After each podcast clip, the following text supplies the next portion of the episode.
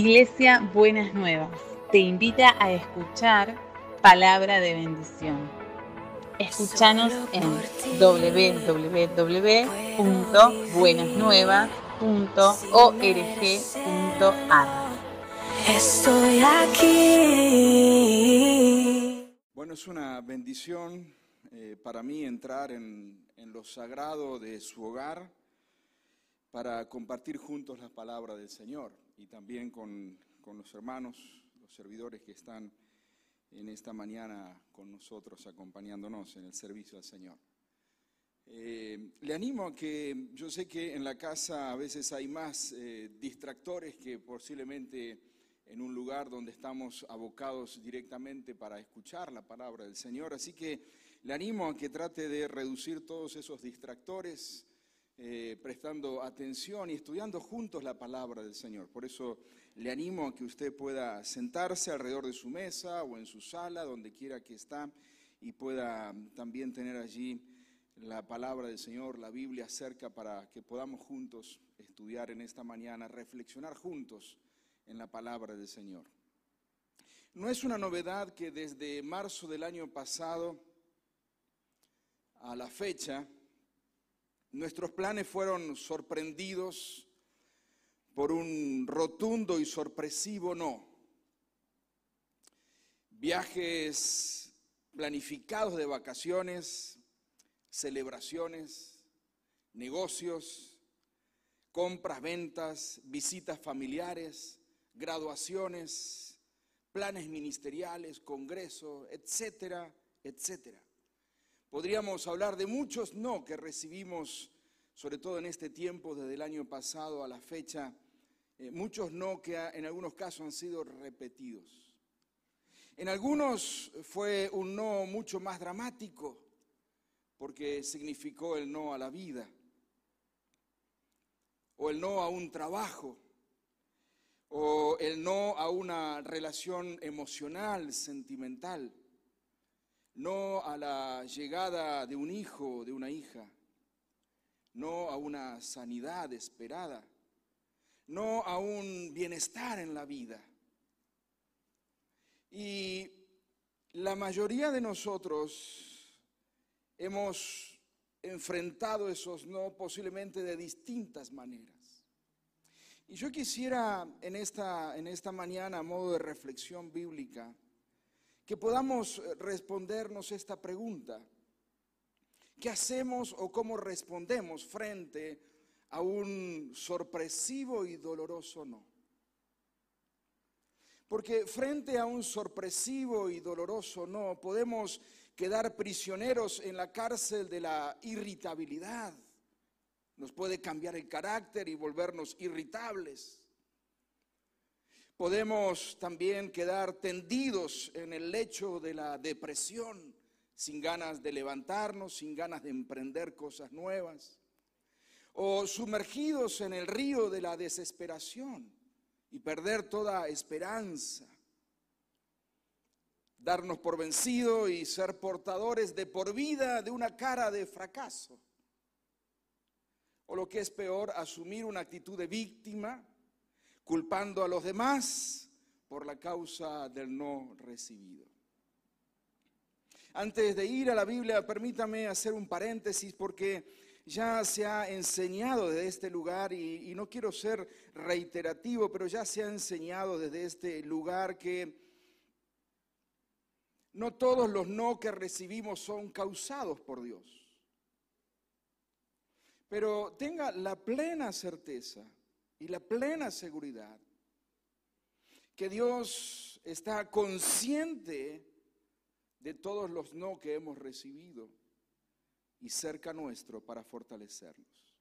Eh, lo que busco en esta mañana a través de esta reflexión que se encuentra en Primera de Crónicas capítulo 17, se lo adelanto para que usted lo pueda ir buscando ya en su Biblia.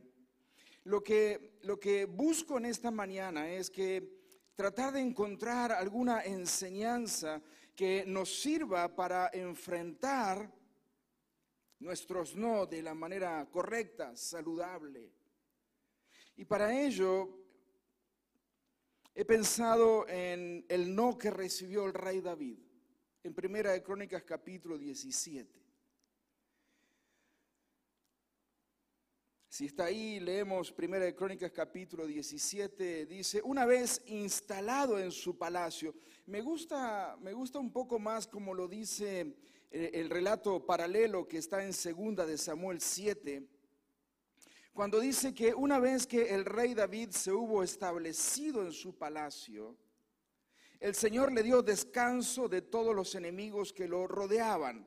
Es decir, después de largos años de batalla y de guerra y de lucha, finalmente el Señor lo estableció al rey David en su reino y le concedió días y periodos de paz, de tranquilidad. Y entonces en ese tiempo de tranquilidad y de paz, David comenzó a pensar en, en planes. Y se le ocurrió una maravillosa idea, un plan maravilloso. Entonces llama al profeta Natán, al profeta de la corte, al profeta que habitaba allí alrededor de lo que es el, lugar del palacio del rey. Y le dice David, mira, aquí me tienes habitando un palacio de cedro, mientras que el arca del pacto del Señor se encuentra bajo una simple tienda de campaña en definitiva, Natán, tengo un deseo y el deseo que tengo es construir una casa al Señor. Es tiempo que nuestro Dios tenga un templo. Es tiempo que los, utensilios sagrados del Señor ya no estén habitando en una tienda, sino que, que Él tenga su propia casa, una casa majestuosa. Natán escuchó el plan del rey, verso 2, y dijo, bien, majestad, eh, haga lo que su corazón le dicte, pues es sabido que Dios está con usted. Verso 3. Pero aquella misma noche, la palabra del Señor lo agarró a Natán en pijama, y Dios le dice al profeta, Ve y dile a mi siervo David que así dice el Señor. No, no, no. No serás tú quien me construya una casa para que yo la habite. Desconcertado el profeta no tuvo otra opción que llevar la noticia negativa al rey de Israel. Cuán difícil es ser portador de una noticia negativa y cuán desconcertante es recibirla. La experiencia más difícil que me, ha tocado vivir en el ministerio pastoral fue acompañar a un hermano y consiervo en Cristo hasta la morgue del hospital para identificar el cuerpo de su hijo recién nacido. Y después de reconocer, de identificar el cuerpo de ese bebé que él nunca antes lo había visto, a la usanza del país en el que estábamos, salimos los dos a comprar una caja, un ataúd, donde colocarlo para luego enterrarlo. Ahí estábamos los dos, predicadores de la vida, siervos del Señor Todopoderoso. Servíamos en la misma congregación. Y más de una vez Él había levantado bebés presentando al Señor de otros. Y por supuesto también yo había tenido ese privilegio. Pero ahí estábamos los dos. De hombros caídos. Sorprendidos por un inexplicable no. No había modo de explicar. No había médico, no había ciencia, no había nada que pudiera explicar la razón de ese no que estábamos precisamente presenciando, con dolor y con angustia.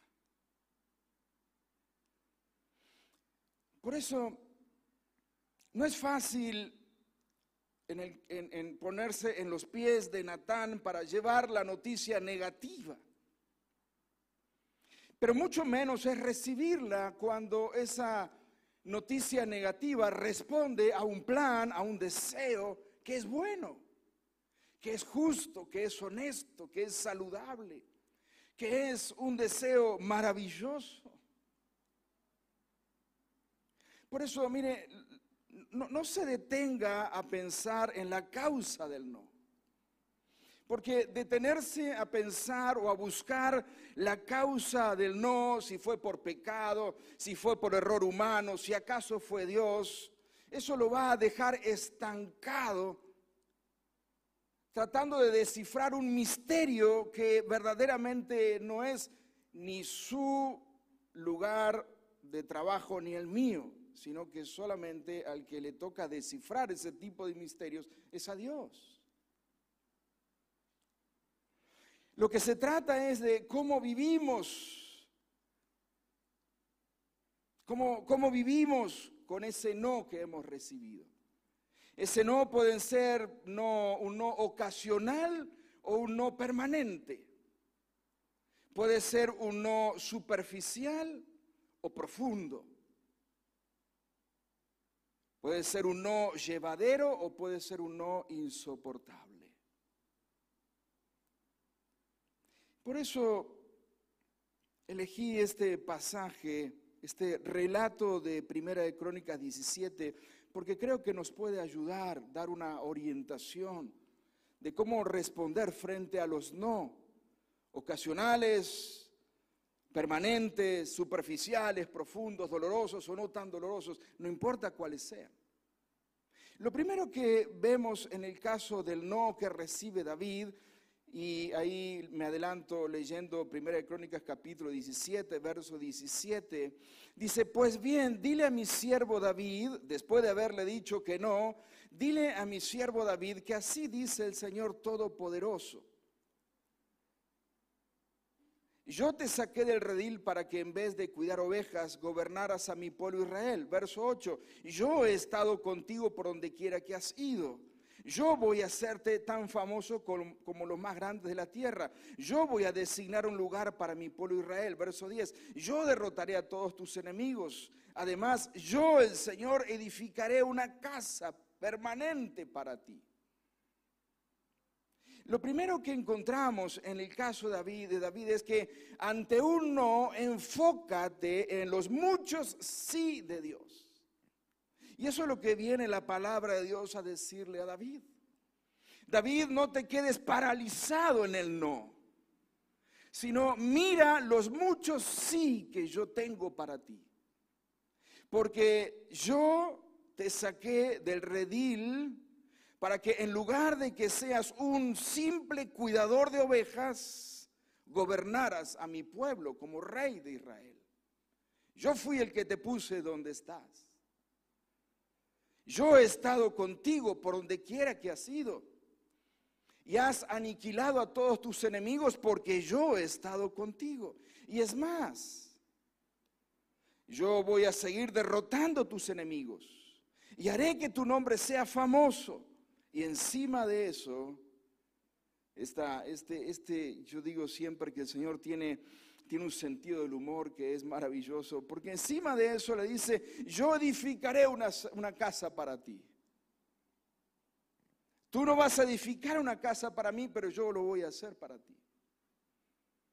Por eso, lo, primero es que, que, encuentro en este relato, en, este, en el caso de David, cuando David recibe un no a un plan bueno, a un plan honorable de construir casa para el Señor, lo primero, lo primero que Dios quiere que David se enfoque es no, no, se quede, no se quede apresado, atornillado en el no, en la circunstancia negativa que precisamente le acaban de traer la noticia. Lo que Dios quiere es que levante su vista y mire los muchos sí que ha recibido de parte de Dios. Por eso lo, lo, primero es que cuando hemos recibido una noticia, un no, una noticia negativa, un no a, bueno, cualquier cosa que usted pueda haber recibido, ese no, por más doloroso que sea, lo primero que debemos hacer es no, no desenfocarnos y no quedarnos eh, enrollados en el no, buscando, buscando las causas. ¿Por qué? Sino lo que Dios quiere es que miremos los muchos sí que hemos recibido las muchas bendiciones que hemos recibido. Una mirada por los muchos sí recibido nos ayudan a enfrentar un sorpresivo e inexplicable no. En segundo lugar,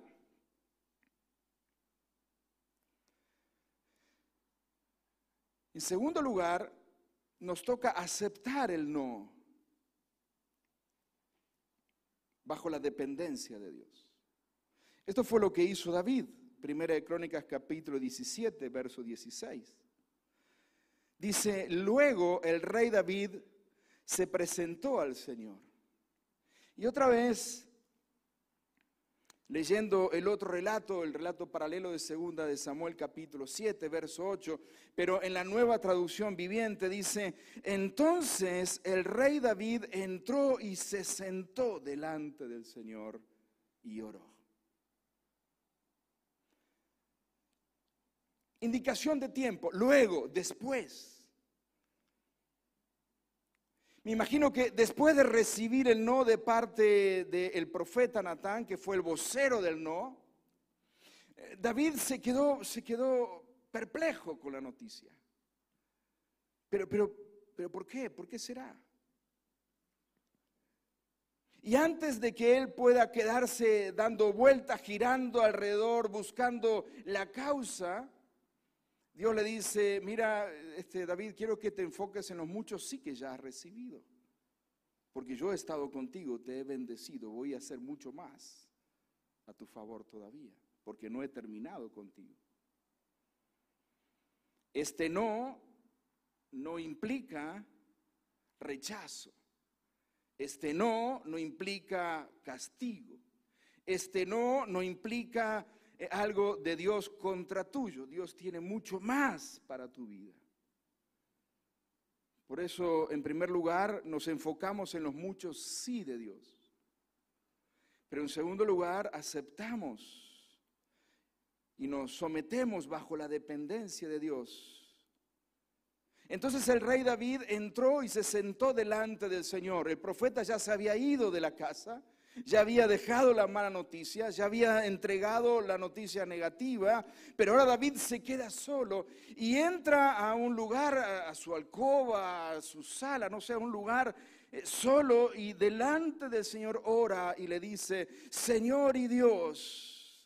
Y mire, mire, cómo, cómo la, oración en el verso en el verso 17 de Primera de Crónicas 17, Mire la, oración en el verso 16, la segunda parte del verso 16, que David nos dice, ¿por qué, Señor?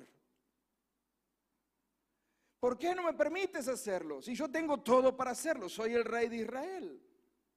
Es algo bueno que quiero hacer y soy el rey. ¿Por qué no puedo hacerlo? No, no, hay, no hay preguntas de reproche hacia Dios o cuestionando la decisión del no, sino la pregunta es, Señor y Dios, ¿quién soy yo y qué es mi familia para que me hayas hecho llegar tan lejos?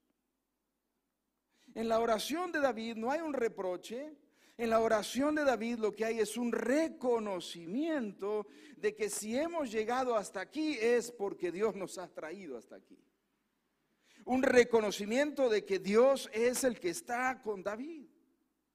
A pesar de este no que ha recibido, en ningún momento David cuestiona a Dios o cuestiona el hecho de que Dios no está con él, sino todo lo contrario, reconoce y se asombra, diciendo, ¿quién, quién soy yo y qué es mi familia para que me hayas hecho llegar tan lejos? Verso 17. Como si esto fuera poco, Has hecho promesas a este tu siervo en cuanto al futuro de su dinastía. Me has tratado como si fuera yo un hombre muy importante, Señor y Dios. ¿Qué más podría yo decir del honor que me has dado si tú conoces a tu siervo? Verso 19. Señor, Tú has hecho todas estas grandes maravillas por amor a tu siervo y según tu voluntad y las has dado a conocer. Señor, nosotros mismos hemos aprendido que no hay nadie como tú y que aparte de ti no hay Dios. Mire, es bueno de vez en cuando, le recomiendo de paso, que es bueno de vez en cuando, de vez, de vez en cuando sentarnos y si es solo mucho mejor para que no haya distractores. Y dar una, una buena mirada hacia atrás en la vida.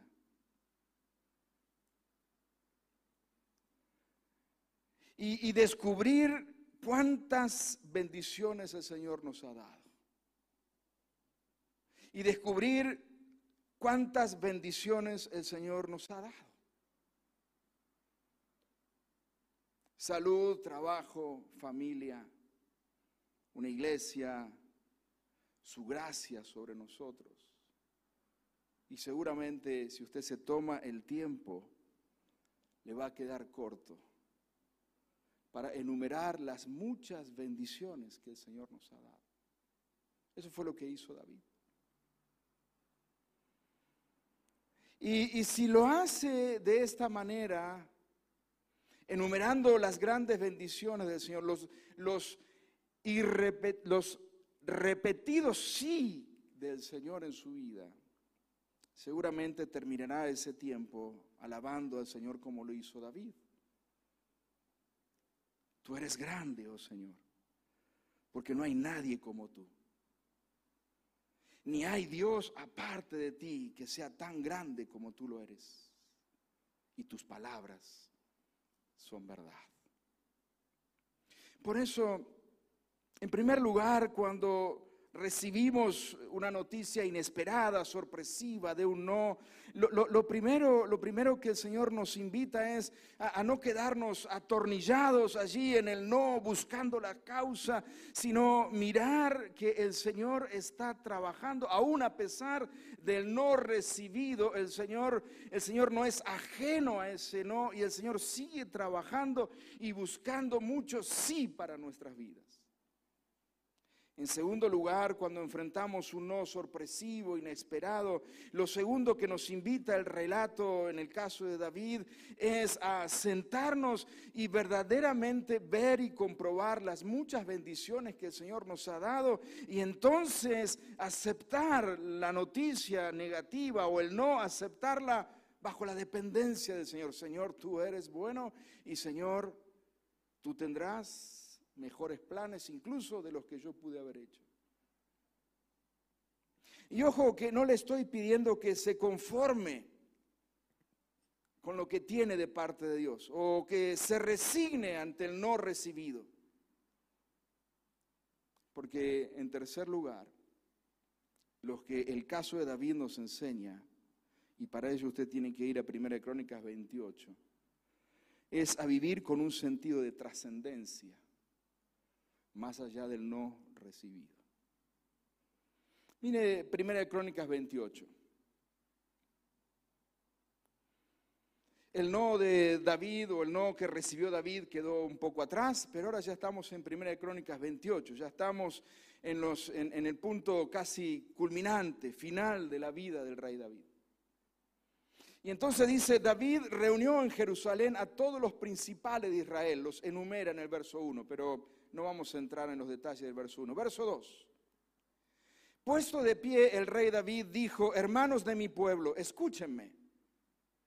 Yo tenía el propósito de construir un templo para que en él reposara el arca del pacto del Señor nuestro Dios y sirviera como estrado de sus pies. Yo tenía un plan. Y no solo tenía un plan, sino que tenía todo listo para construirlo. No solo tenía el plan, sino tenía todo armado para que ese plan llegara a hacerse realidad. Cuando Dios me dijo, no. Tú no me construirás ningún templo, porque eres hombre de guerra y has derramado sangre. David delante del pueblo, de los principales, dice, yo tenía un plan, pero Dios me dijo no.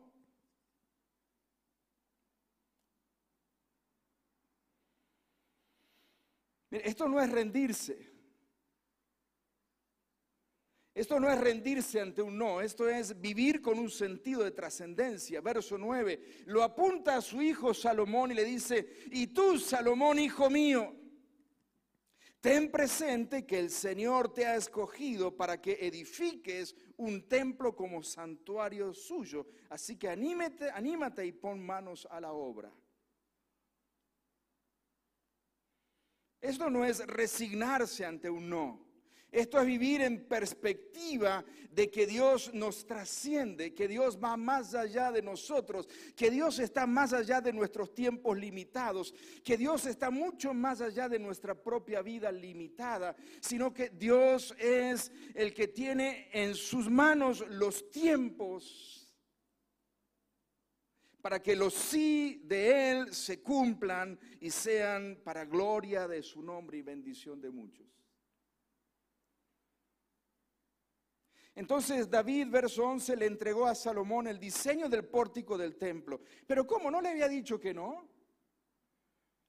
Si Dios le dijo que no, eh, David se quedó, incluso aún con el no, diseñó el pórtico del templo, sus edificios, los almacenes, las habitaciones superiores, los cuartos interiores, el lugar del propiciatorio. Verso 12, le entregó el diseño de todo lo que había planeado para los atrios del templo del Señor, para los cuartos de alrededor, para los tesoros del templo de Dios y para los depósitos de las ofrendas sagradas. Le dio instrucciones en cuanto a la labor de los sacerdotes y levitas y de todos los servicios del templo del Señor y de todos los utensilios utensilios sagrados que se usarían en el servicio del templo. Todo esto, dijo David, ha sido escrito por revelación del Señor para darme a conocer el diseño de las obras. Además, David le dijo a su hijo Salomón, sé fuerte y valiente y pon manos a la obra. Vamos a trabajar, no te desanimes, no tengas miedo, porque el Señor Dios está contigo y no te dejará ni te abandonará hasta que hayas terminado toda la obra del templo del Señor. Menos mal que le había dicho que no. Imagínense si le hubiera dicho que sí el Señor. Ante un no, David no se resignó, no, no quedó con una cara de fracaso, enojado, irritable toda su vida porque, porque recibió un no. No, no, todo lo contrario.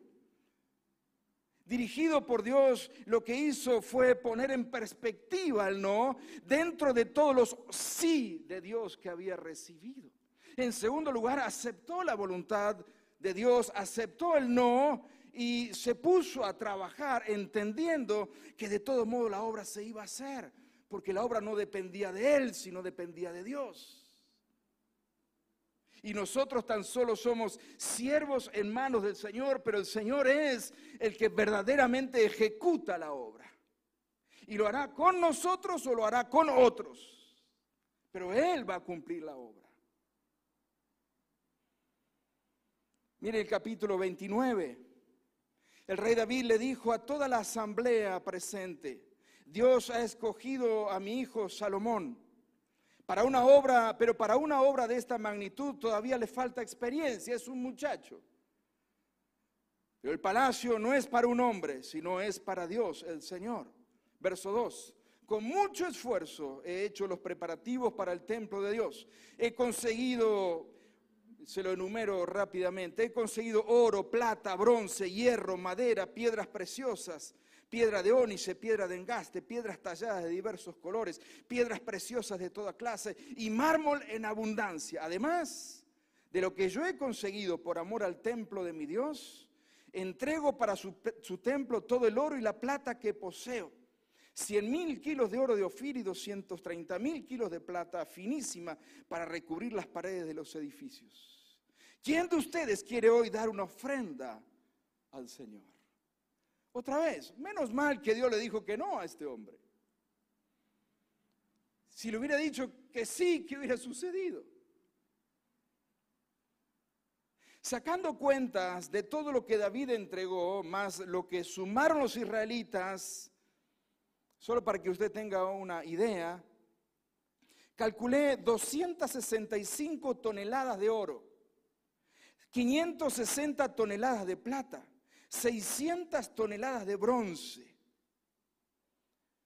Para aquellos que por ahí no estamos en esto de, de, de, tonelada, no tenemos ni idea de lo que estamos hablando, pero bueno, para, para que aún así usted se haga idea, para transportar todas estas, estas toneladas de oro, de plata y de bronce, se necesitarían hoy por lo menos 32 camiones semi-remolque de tamaño grande.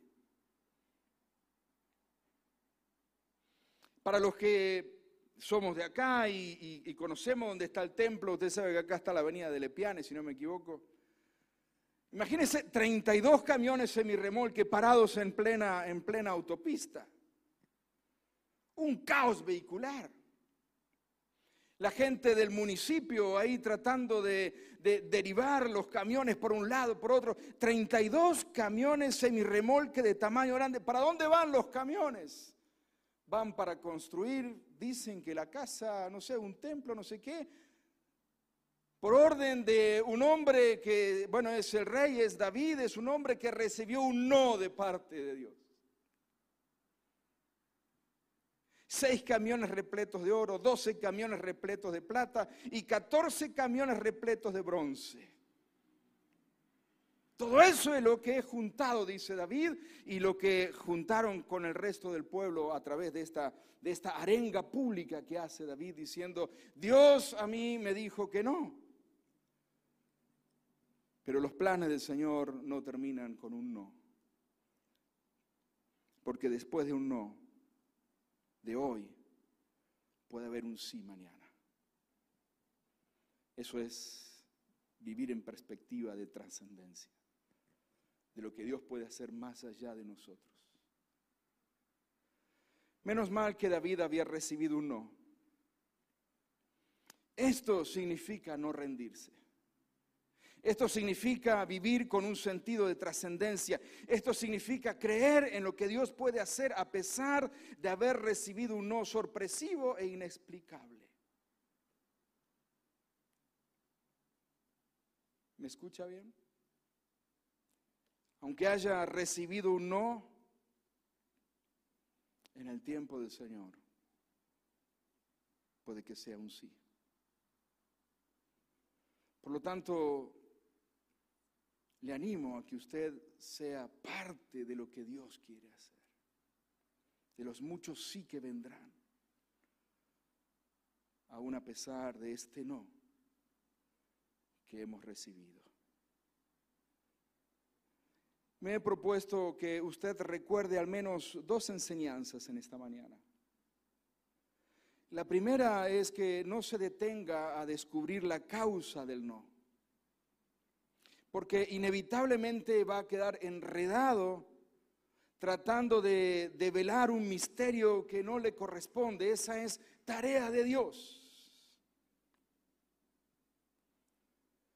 En algún momento tendrá tiempo para estar en la presencia del Señor y seguramente tendremos turnos, porque varios tenemos reuniones con el Señor para preguntarles, Señor, explícame un poco por qué fue esto así.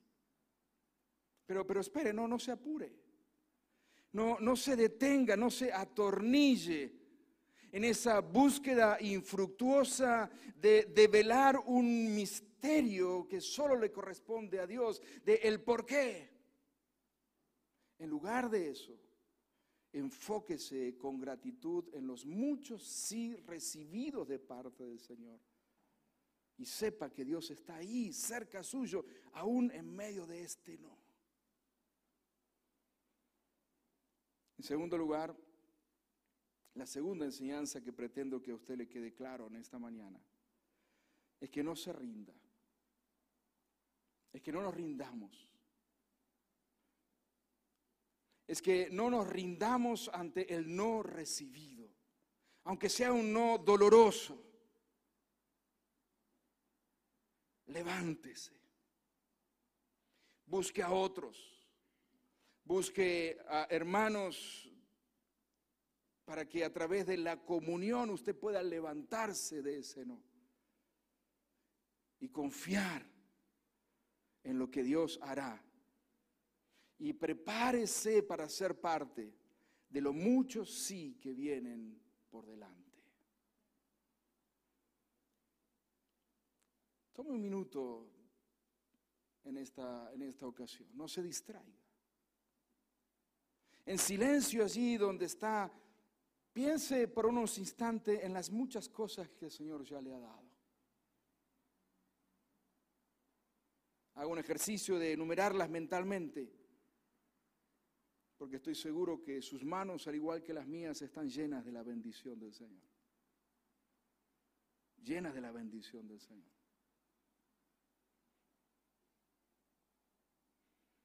Por cada no recibido, seguramente usted y yo contabilizamos cientos de sí del Señor. ¿No es así? por cada no recibido, aún por más doloroso que sea, estoy seguro que contabilizamos cientos de sí que el Señor nos ha dado. Por eso, en esta mañana yo quiero animarle. Porque en este tiempo en que volvemos, parece a, algo, un periodo como que se repite otra vez, un periodo de no y de no. No se desanime. No, no pierda tiempo buscando, buscando las, las, causas, las razones de los no. No, no pierda tiempo, no se enfrasque en buscar los causales del no que recibimos o de los no que recibimos. No, no gaste tiempo, no se enrosque en eso porque se, va a meter en líos tratando de develar un misterio que no le corresponde ni a usted ni a mí develarlo. Pero sí, mire las cosas con perspectiva. Miremos las cosas en perspectiva, aún en medio de un no, una, noticia negativa, un no doloroso aún un no prolongado, aún en un no permanente, mire las bendiciones de Dios y mírelo en perspectiva de trascendencia. Lo que Dios tiene para usted, para su vida, para su familia, aún más allá de la circunstancia que hoy nos toquen vivir. Y no nos rindamos, sino que sigamos creyendo en el Dios que hace nuevas todas las cosas y trabajemos y seamos parte de la voluntad de Dios, del plan de Dios, como lo hizo David. Dios me dijo que no, pero no me voy a tirar en el abandono, sino que haré planes y trabajaré y seré parte de lo que Dios hará con otros, porque la obra de Dios se cumple más allá de nuestras propias vidas. Amén, iglesia. ¿Qué tal si oramos unos instantes? Tómese un tiempo para orar al Señor en esta mañana. Tome el tiempo para, para pensar aún en, en lo negativo que haya podido vivir. No le estoy indicando que niegue el dolor recibido o que niegue la noticia negativa. No, no, no estoy diciendo eso. Es, mírelo en perspectiva. Y en esta mañana le invito a que podamos orar juntos al Señor, dándole gracias por los muchos sí que hemos recibido de Él. Y también a levantarnos con confianza, en fe, diciendo, Señor, yo sé que todo no ha terminado acá. Porque esperamos y confiamos en ti. Porque tú eres un Dios grande y poderoso. que haces nuevas todas las cosas. Oramos juntos al Señor. Señor, allí en el interior de cada hogar, tú conoces el dolor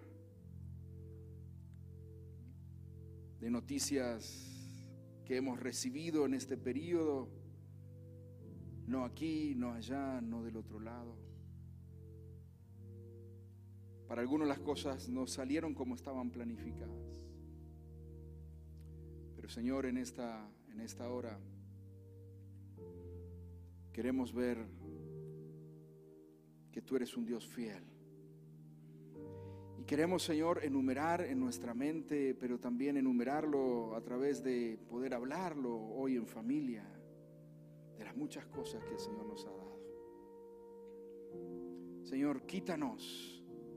Señor, muévenos de ese lugar que no nos corresponde, de tratar de develar el misterio de los no. Danos, Señor, la valentía para aceptarlo, pero no resignarnos, sino levantarnos en fe creyendo que estás haciendo algo maravilloso en nuestras vidas, a pesar de las noticias negativas que podamos recibir. Porque tú no has terminado, Señor porque tú no has terminado. Tú no has terminado con nosotros, tú no has terminado con mi hermano, con mi hermana, con la casa, con el hogar de la familia de mi hermano, de mi hermana. Tú no has terminado con el mundo todavía. Tú sigues obrando y trabajando y haciendo una obra maravillosa. Y es en esa obra que queremos ser parte. Así que acá está nuestra vida, Señor.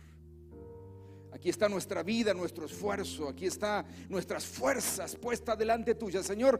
Mientras haya aún fuerzas limitadas, son para ti, Señor. Para que se cumplan tus propósitos en mi vida, en mi familia, en el mundo. Tu propósito con la humanidad. Señor, mi vida, mi familia está en tus manos. Y nos levantamos en esta hora, nos levantamos con fe para ser parte de lo que tú quieres hacer en este tiempo, en un mundo que ha perdido la esperanza, pero que nosotros confiamos en un Dios que a pesar de los no que vengan, siempre hay sí de parte tuya. Y por eso, Señor, en esta mañana nos levantamos con fe. Ministra sobre cada familia, sobre cada hogar, sobre cada persona que en este momento está escuchando esta palabra. En el nombre de Jesús Dios grande y poderoso